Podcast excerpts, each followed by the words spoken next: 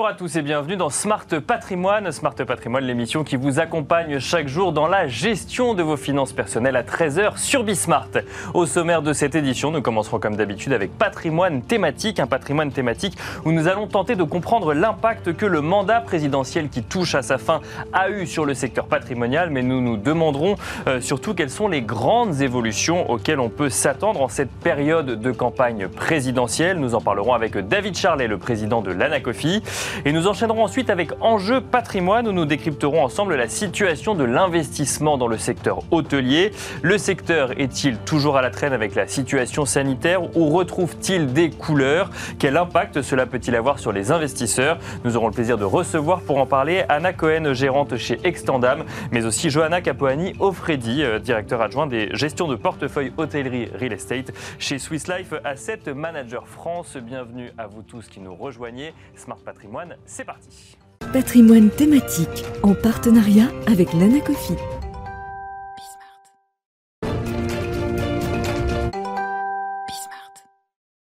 Et on commence donc avec patrimoine thématique, un patrimoine thématique où nous allons mettre un premier pied dans cette campagne présidentielle avec David Charlet, le président de l'Anacofi. Bonjour David Charlet. Bonjour. Bienvenue sur ce plateau. Alors on est à quelques mois de la fin du mandat présidentiel d'Emmanuel Macron et de son gouvernement. le titre est remis en jeu, si je puis dire. On rentre dans la campagne présidentielle. Qu'est-ce qui a changé patrimonialement euh, ces dernières années, David Charlet? Le, grand changement euh, pendant cette période-là, euh, ça, a été d'abord la fiscalité, où on a eu une révision de la fiscalité du patrimoine, et euh, le grand texte majeur, c'est Pacte. Voilà, donc avec Pacte, on a retouché toute une partie de la mécanique de l'épargne en France. Mhm. Bon, le, produit le plus connu, c'est le PER, mais, mais il y a aussi eu une retouche de l'assurance vie, il y a aussi eu une liaison plus claire entre épargne et entreprise. et, et voilà, c'est un texte très important, donc on, passerait un bon moment à en faire le tour. Donc euh, ça, ça a été l'ossature principale avec la réforme fiscale. Et puis bien sûr, il y a eu euh, tout ce qui relevait des plans de relance, hein, puisqu'ils sont arrivés. Enfin, euh, ceux-là sont, liés à un traitement de crise, mais, mais, là encore, quand même, malgré tout, on a un certain nombre de choses. Et puis au niveau de, des professionnels que nous sommes, la grande réforme, c'est la réforme du courtage. Bien sûr, oui. qui est celle de, cette fin de, de quinquennat. ce qui n'est pas européen, c'est ça. Voilà. Après, on, peut trouver plein d'autres textes, mais, là, on a quand même l'ossature la principale, la, base de la base de ce qui a permis de faire le reste euh, et qui est proprement national. Voilà. Alors la loi Pacte, euh, effectivement, on, le rappelle euh, juste, c'est euh, il y a eu une grande loi de finances, donc cette loi Pacte qui est passée. Ensuite, il y a eu des petits ajustements sur les années suivantes, mais effectivement, il y a eu ce grand changement finalement au sein du mandat présidentiel. Est-ce que ça veut dire que tout est fait, qu'il n'y a plus rien à faire aujourd'hui sur, sur ces sujets?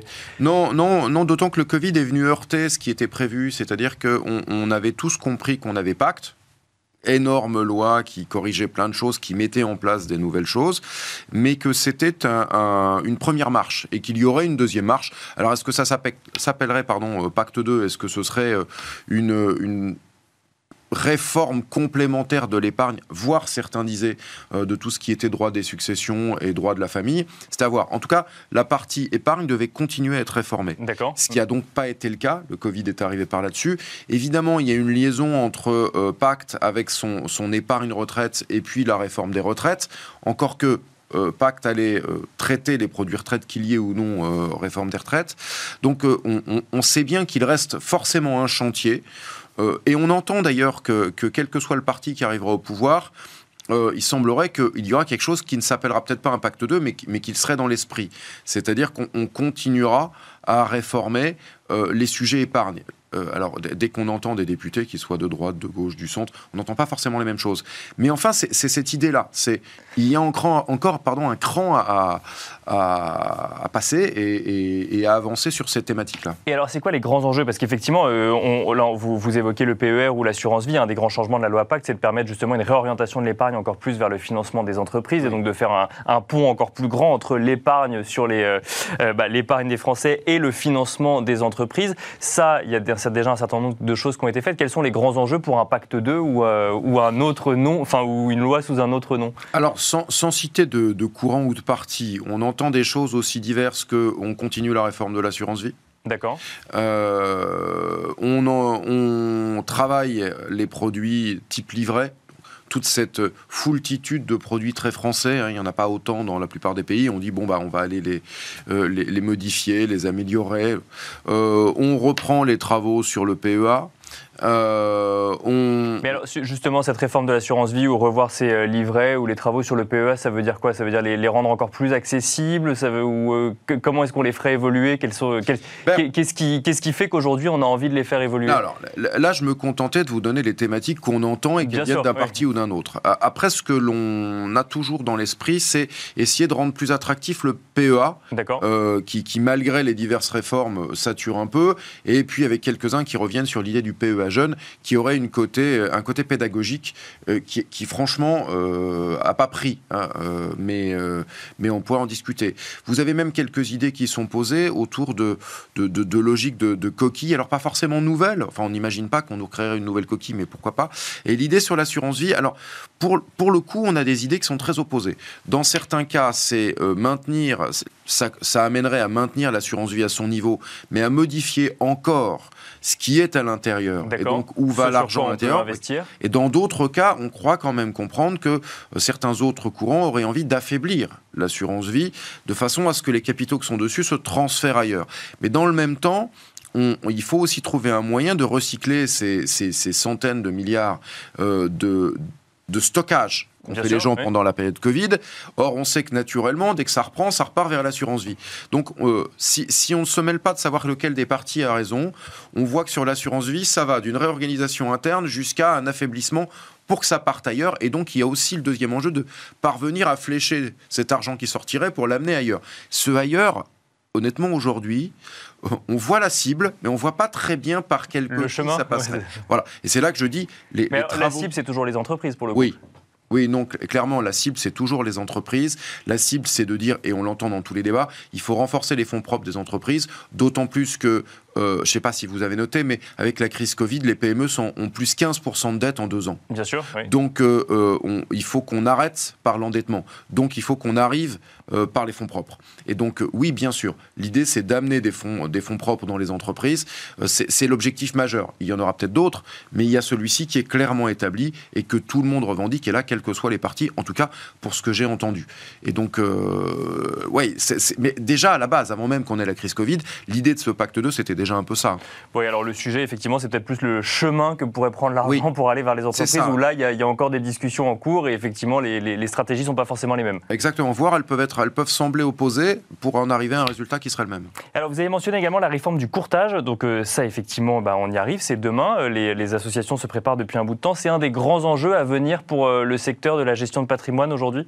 Oui, avec plus globalement euh, les réformes des, des- des différents métiers, il y a plusieurs petites réformes qui sont en cours ou qui sont annoncées, euh, des, euh, de la formation pour les professionnels de l'immobilier, euh, au- à une éventuelle réforme du statut des courtiers euh, IOB, enfin, courtiers en crédit pour le faire simple, Bien sûr, mais pas les que. Oui. Voilà, mais ils traitent aussi d'autres aspects bancaires.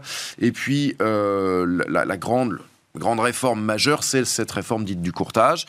Euh, forcément, puisqu'on va faire rentrer tous les courtiers de France et leurs mandataires à l'intérieur d'organisations d'accompagnement. Mhm. Donc, ça s'est fait, la loi elle est faite, les décrets, les arrêtés, enfin tout ça est passé, le Conseil d'État a donné euh, son aval, allons-y. Donc maintenant on dépose, toutes les associations euh, candidates déposent leur dossier, ce qui est notre cas, on est en train. Bien sûr. Euh, on a fini le dossier, on le dépose et on démarre euh, avril de l'année prochaine, donc 2022, et on va passer toute l'année à gérer ça. Parce qu'il ne faut pas imaginer qu'au 1er, janvier, euh, 1er avril pardon, 2022, euh, tout fonctionnera comme on l'espère. Ce sera prêt, on pourra enregistrer, on pourra commencer le boulot, mais on va quand même devoir améliorer systématiquement les choses au fur et à mesure des réponses que, donneront, que donnera le régulateur, qui est la Bien CPR sûr, en oui. l'occurrence, et puis qu'arriveront les membres, puisque le, le gros du volume va avoir 12 mois après cette date pour venir rejoindre nos Jusqu'au associations. 1er avril 2023. Ouais, en tout- jusqu'à la fin de la réadhésion pour elle au registre national qui est l'ORIAS, qui euh, officiellement est vers mars. Donc on peut, on peut envisager qu'à fin 2023, tous les courtiers de France soient membres d'une association d'accompagnement Bah, pour le pas coup. on peut envisager, C'est- ils n'ont pas le choix. Ils n'ont pas le Et, choix. et du coup, puisque si on doit parler consommateur, qu'est-ce que ça changera? Ça changera qu'au fur et à mesure, ces entreprises vont se retrouver accompagnées euh, pour, en interne, se mettre en place mieux, tel que la loi le prévoyait, sûr, ouais. euh, mais, mais aussi un peu plus, parce que cette nouvelle loi va un peu plus loin, on va devoir leur donner des informations marché et autres. Euh, donc on, on devrait pouvoir aider à améliorer ce qui sera délivré aux consommateurs au fil du temps, au fil de l'entrée de ces entreprises à l'intérieur de nos organisations, qui vont devenir des, des grandes machines à accompagner et à informer les entreprises ce qui, in fine, arrivera jusqu'au consommateur épargnant. Pour, finir, euh, David Charlet, on a parlé de grandes réformes donc, qui sont portées au niveau de l'État. Ensuite, quand il s'agit de les mettre en œuvre, ces réformes, bah, ça passe par les, conseils en investissement, notamment. Ça passe par les CGP, ça passe par les courtiers euh, ou autres. Euh, L'ANACOFI représente un certain nombre d'entre eux. Quelles sont les, les, grandes propositions, les grands sujets que vous voudriez voir traités, vous, dans cette campagne présidentielle? Ben, je le disais tout à l'heure, on a 15% de dette en plus sur les entreprises, donc euh, il va y avoir un enjeu. Alors la première étape, c'est le traitement des PGE. Euh, donc il, il faut les rembourser maintenant. Ben voilà, il faut les rembourser. Je pense que tout ce qui pourra être fait pour euh, renforcer les entreprises et leur permettre de, de, payer déjà et pour commencer le PGE, au moment où on commence à nous dire que peut-être qu'il faudra en remettre pour certaines entreprises. Donc, euh, bon, on verra bien. Mais, mais donc là, il y a un vrai enjeu majeur. Le deuxième, bien sûr, c'est euh, la réforme du courtage. C'est, la révolution ESG aussi. Donc, cette révolution ESG, euh, il, y a des, il faut poser des propositions pour essayer de, de faire en sorte qu'elles soient gérables. Parmi les propositions, nous, ce qu'on demande, il faut absolument qu'on cesse d'avoir des choses qui ne sont pas stables. C'est-à-dire que le grand problème de l'ESG aujourd'hui, c'est que tout le monde parle de l'ESG, mais on n'a pas les normes. Et pire que tout, on entend dans certains univers quand on nous sort des normes que oui, bah, on verra si elles sont encore valides dans trois ans. Ça, c'est pas possible. Quand des entreprises doivent s'engager et quand on doit conseiller à un client d'investir dans quelque chose à long terme, et c'est ce que nous allons devoir faire, il n'est pas possible d'entendre ou même d'imaginer qu'on nous donne une norme tardivement et qu'en plus cette norme, elle soit valide trois ans. C'est impossible. Vous ne faites pas de l'immobilier à trois ans et vous investissez pas des gens sur des titres risqués à trois ans. Donc ça, il faut arrêter de déconner là-dessus parce que ça, ça vire à la franche déconne. Et si on veut louper la révolution ESG, on fait ça. Donc euh, euh, là-dessus, il, faut absolument rétablir de la stabilité. Il y a un grand enjeu également qui sera l'éducation financière. Donc nous, on fait quelques propositions, puisqu'il se trouve qu'en plus, on siège euh, dans le comité de pilotage de cette politique. là, j'aimerais bien qu'on soit un peu plus ambitieux. Ce qui a été fait est très bien. Mais je pense qu'on peut passer la surmultiplier avec pas énormément de moyens, un peu de volonté, en utilisant un peu plus les médias qu'on ne le mhm. fait, puisque dans cette politique d'éducation financière, euh, le, socle, ce sont les organisations professionnels, ce sont, c'est un peu le monde de l'enseignement supérieur, euh, c'est les ministères, c'est, des institutionnels comme ça, et les associations de consommateurs. Je pense qu'on peut, on peut passer la, la, démultiplier. Déjà, les gens ne savent pas que cette politique est lancée. C'est pas normal. Ça fait sept ans qu'elle est lancée. Elle a obtenu un certain nombre de succès. Donc là aussi, on dit poussons et, euh, et, utilisons nos membres. Euh, évidemment, puisque j'ai dit qu'on avait quelques réformes en cours de nos statuts, on a quelques idées sur ces sujets-là. Merci beaucoup, David Charlet. Je rappelle que vous êtes président de l'ANACOFI. Bah, vous reviendrez commenter avec nous euh, les évolutions euh, au, fur des, discussions, au fur et à mesure des, euh, des annonces qu'on pourra avoir, en tout cas dans cette campagne présidentielle. Merci. Quant à nous, on se retrouve tout de suite dans Enjeu patrimoine. Et on enchaîne à présent avec Enjeu patrimoine. Euh, on va se pencher ensemble sur le secteur hôtelier et tenter de comprendre ensemble quel est l'état du secteur hôtelier en France euh, en 2021 et à fin 2021, alors que le secteur a subi de plein fouet la crise sanitaire. Un secteur qui attirait avant cela de très nombreux investisseurs et épargnants. Ont-ils toujours confiance dans le secteur aujourd'hui et quelles sont leurs craintes? Pour en parler, nous avons le plaisir de recevoir Anna Cohen, gérante chez Extendam. Bonjour Anna Cohen. Bienvenue sur ce plateau Extendam qui est un fonds d'investissement spécialisé dans le secteur hôtelier, ça tombe bien. Et nous avons également le plaisir de recevoir Johanna Capoani Ofredi. Bonjour. Bonjour. Bienvenue sur, ce, bienvenue sur ce plateau. Vous êtes directeur adjoint gestion de portefeuille hôtellerie euh, real estate chez Swiss Life Asset Manager France. On va commencer avec vous, euh, Johanna euh, Capoani Ofredi. La situation du secteur hôtelier en France aujourd'hui à fin 2021, quelle est-elle alors que on pensait être sorti de la crise sanitaire ou en tout cas entamer la sortie et on se retrouve face à une cinquième vague? Qu'en est-il de ce secteur hôtelier pour le coup? Alors, euh, question complexe. C'est une question. Il faut résumer ce qui s'est passé avant et expliquer ce qui se passe aujourd'hui. Voilà, c'est ça. Je crois que c'est très important de, reposer euh, la situation euh, de cette industrie. En 2020, on se prend de plein fouet euh, une crise d'une ampleur euh, sans précédent. Et la vraie différence par rapport aux autres crises, c'est que c'est vraiment les piliers fondamentaux de l'hôtellerie qui sont, qui, qui partent complètement en, en live. Bah, du jour au Donc, lendemain, on du ne se jour au déplace lendemain, plus. Ouais. on peut plus se déplacer, on peut plus se réunir, euh, on peut plus partager des moments de convivialité. Donc le résultat, c'est des baisses drastiques d'occupation, là aussi sans précédent. hein. En Mhm. France, on était à moins 60% euh, de REVPAR. Le REVPAR, c'est l'indicateur qui traduit en fait le, le chiffre d'affaires euh, hébergement dans l'hôtellerie. D'accord. Et alors, avec des contrastes très importants hein, entre les grandes villes, hein, Paris entre autres, et les régions qui sont quand même, euh, euh, voilà, qui, qui ont un peu mieux performé euh, que les capitales. Sur 2020. Pour le Sur coup. 2020, hein, on Parce parle que- bien de 2020. Et 2021 même. Alors 2021, euh, on, on y reviendra, mais également, on voit exactement la même tendance, c'est-à-dire une reprise assez forte des régions et euh, des grandes villes qui, les, les centres-villes qui traînent un peu derrière. Et alors pour expliquer, euh, ça veut dire que sur 2020, mais même avec même tendance sur 2021, si Paris a plus subi de plein fouet que le reste des régions, c'est parce qu'il y avait une clientèle plus internationale et que finalement les- la clientèle régionale a permis de maintenir une sorte d'activité quand même dans l'hôtellerie de région, euh, d'une région à une autre par C'est exemple. exactement ça. C'est exactement ça. C'est-à-dire vraiment euh, ce qui a tenu un minimum euh, l'industrie hôtelière, c'est cette clientèle nationale. D'accord. Il se trouve qu'en France, on a de la chance. Euh, on a une clientèle nationale qui est très solide. C'est pas le cas de tous les pays. hein. Des pays comme l'Espagne sont beaucoup plus dépendants, par exemple, d'une clientèle très internationale. D'accord. Donc, c'est des pays qui ont beaucoup plus souffert. On va pas dire que la France n'a pas souffert. hein. Attention, la France Oui, a moins souffert. 60% quand même, Mais- effectivement, le, le secteur mais- hôtelier a un peu souffert. Et moins 60%, là, c'est à l'échelle nationale. À Paris, on est à moins 80. D'accord. Hein. Donc ça veut dire que les contrastes sont très importants. Euh, et ce qu'on a vu, et qui vraiment c'est très très intéressant, c'est le phénomène post-confinement. Euh, ça y est, les, les gens ont moins de restrictions pour pouvoir voyager. Tout d'un coup, on voit la fréquentation qui revient. Une sorte Euh, d'effet rattrapage peut-être c'est- sur... euh, C'est assez étonnant. Ça peut paraître un peu idiot, mais c'est vrai qu'on ne s'attendait pas euh, à, des, euh, à, des, euh, à des performances pareilles. À l'été 2020, euh, on a vu des performances hôtelières sur les littoraux, notamment, qui étaient étonnants. Donc, ce qu'on a bien compris, c'est que le driver de la reprise, c'est le loisir. C'est le loisir. Vous avez toute une, toute une population qui a été, voilà, qui n'a pas pu voyager pendant deux mois, trois mois, quatre mois. Euh, Et qui, dès qu'elle a pu, finalement, c'est effectivement, euh, c'était- c'est Voilà. s'est lancé directement dans le loisir et donc dans l'hôtellerie. Anna Cohen, Exactement. vous avez vu cette reprise également chez Extendam? La, la- la même chose, euh, je, re- je regardais des performances sur des hôtels, alors moi, des, des- des- plutôt, alors, plutôt des hôtels économiques, ce que, ce que je, que pour compléter un petit peu ce que Johanna a dit, je, Quand vous dites des hôtels économiques, c'est des hôtels budget, D'accord, de- ok, de- c'est des de- hôtels, euh, au budget économique, d'accord. Budget très, très économique, où les reprises en province se sont vues beaucoup plus rapidement.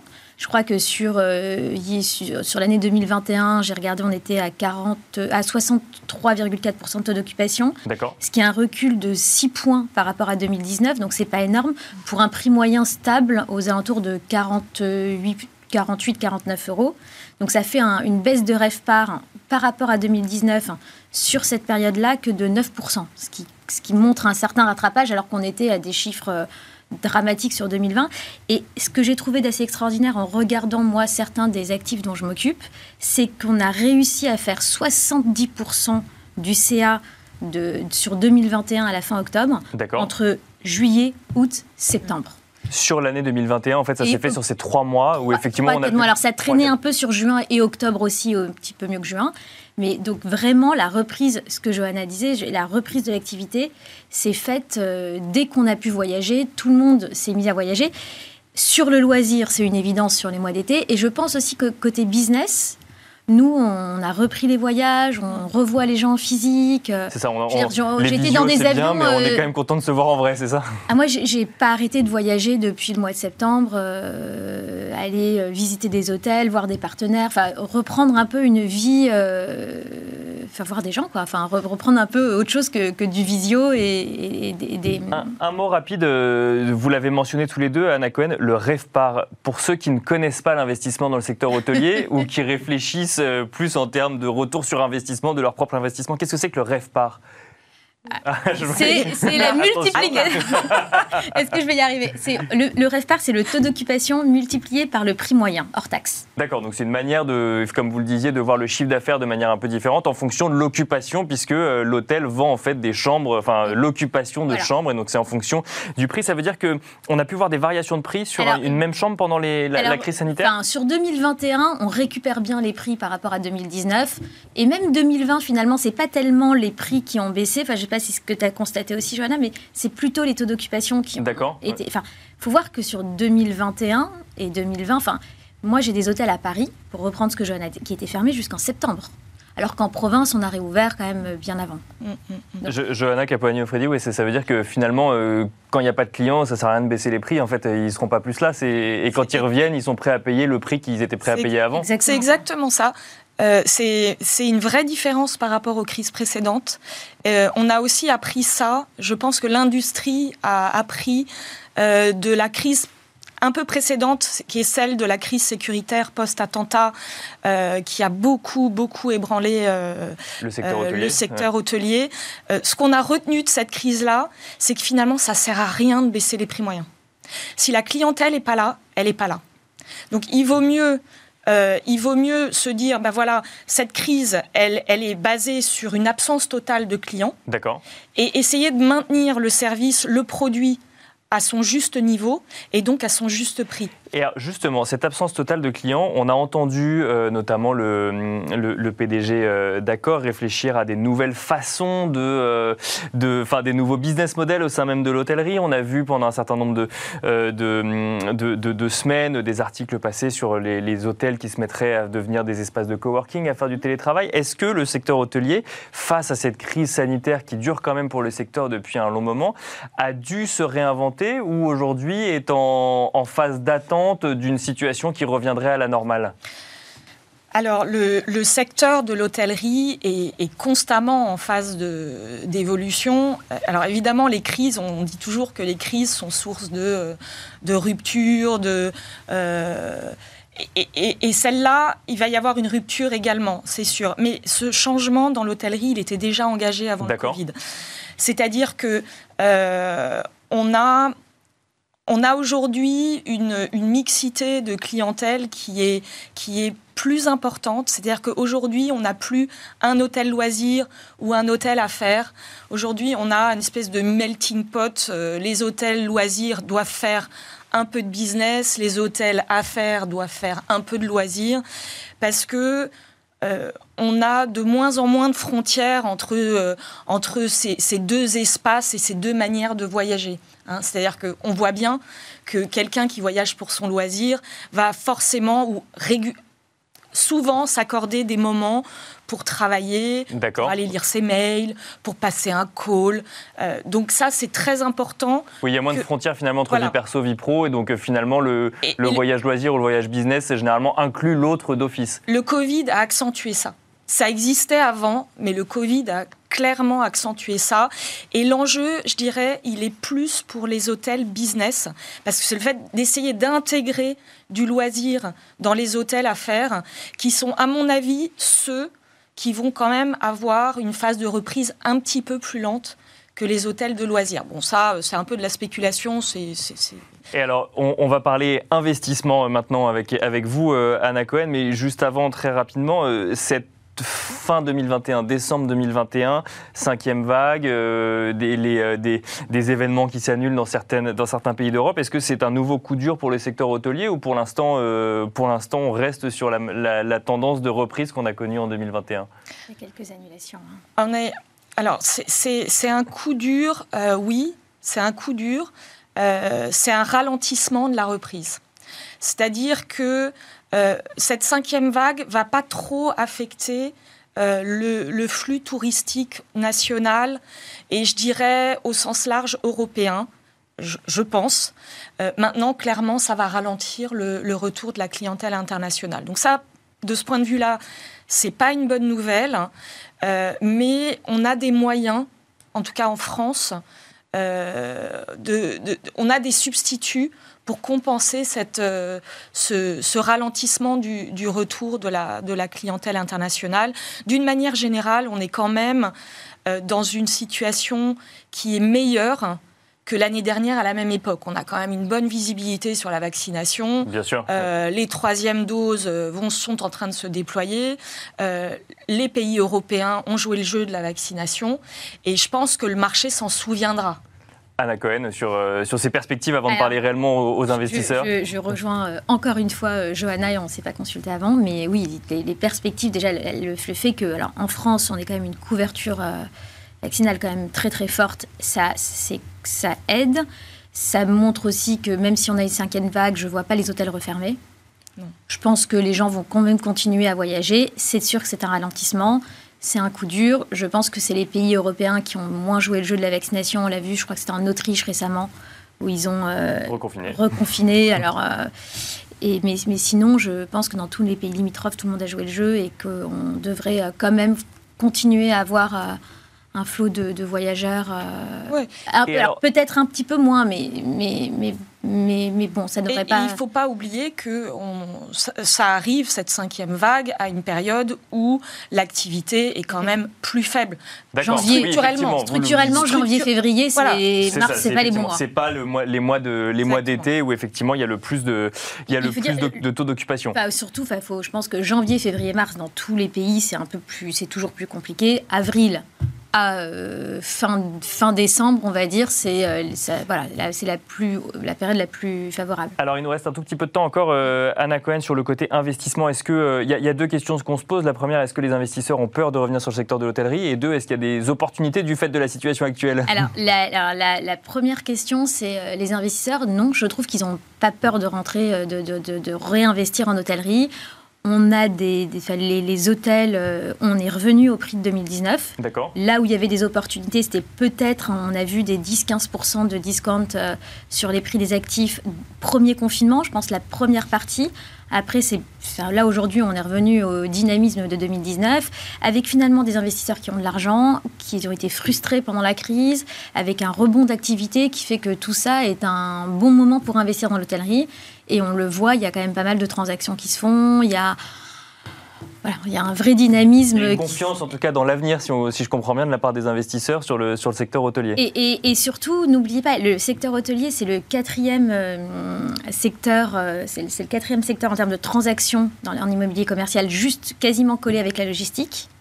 Et c'est un des seuls secteurs où on a potentiellement, alors toi tu fais beaucoup plus de murs, mais des murs et des fonds de commerce. Avec le fonds de commerce, c'est un vrai business. Donc, euh, ça peut être détaché en France. On a tendance à le différencier, mais c'est en France, hein, pas, dans beaucoup de pays d'Europe.